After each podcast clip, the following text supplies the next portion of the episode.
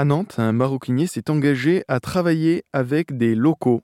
C'est Édouard Levaux. Édouard Levaux, pourquoi cette initiative?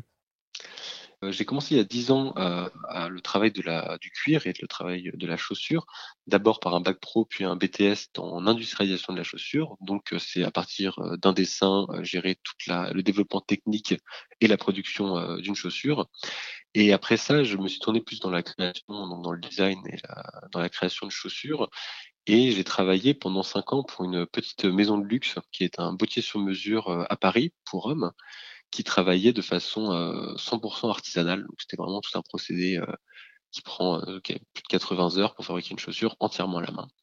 Cette expérience m'a donné envie de transposer ce que j'avais pu voir dans l'artisanat, le transposer à une production industrielle qui permettrait en fait de rendre le produit plus accessible. Donc de remettre l'artisanat plus accessible, de redonner accès à l'artisanat au plus grand nombre. Donc c'est pour ça qu'il y a un an, j'ai monté euh, une petite manufacture de chaussures à Nantes qui s'appelle la manufacture Bontemps et qui propose des chaussures euh, donc euh, entièrement fabriquées en France avec des matières premières françaises et surtout avec toute une démarche artisanale dans le, dans, la, dans, la dans le développement du produit. C'est-à-dire qu'effectivement, le produit est ce qu'on appelle manufacturé.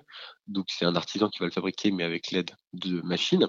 Et c'est des gammes qui sont standardisées mais euh, on va avoir voilà toute cette recherche de retrouver un peu l'essence même de l'industrie à travers l'artisanat. Et vraiment, c'était euh, voilà, en fait, j'avais cette volonté, euh, dans dans la chaussure, de redonner un peu, de remettre à mon échelle une petite pierre à l'édifice.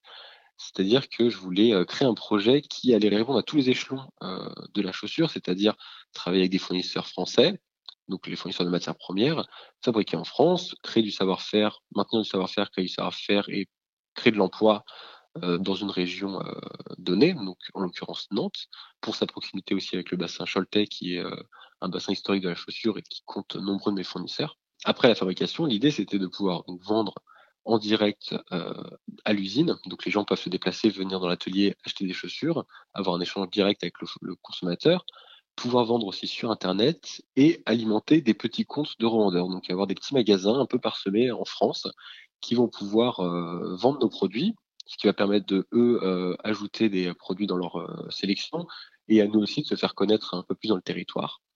Et à la fin du processus, du processus c'est de pouvoir aussi faire travailler les coordonnées de quartier. C'est-à-dire qu'on a travaillé sur une chaussure qui est réparable et réparable pas seulement par nous en interne chez nous, mais aussi par les, des petits artisans de quartier qui sont implantés dans les centre-ville.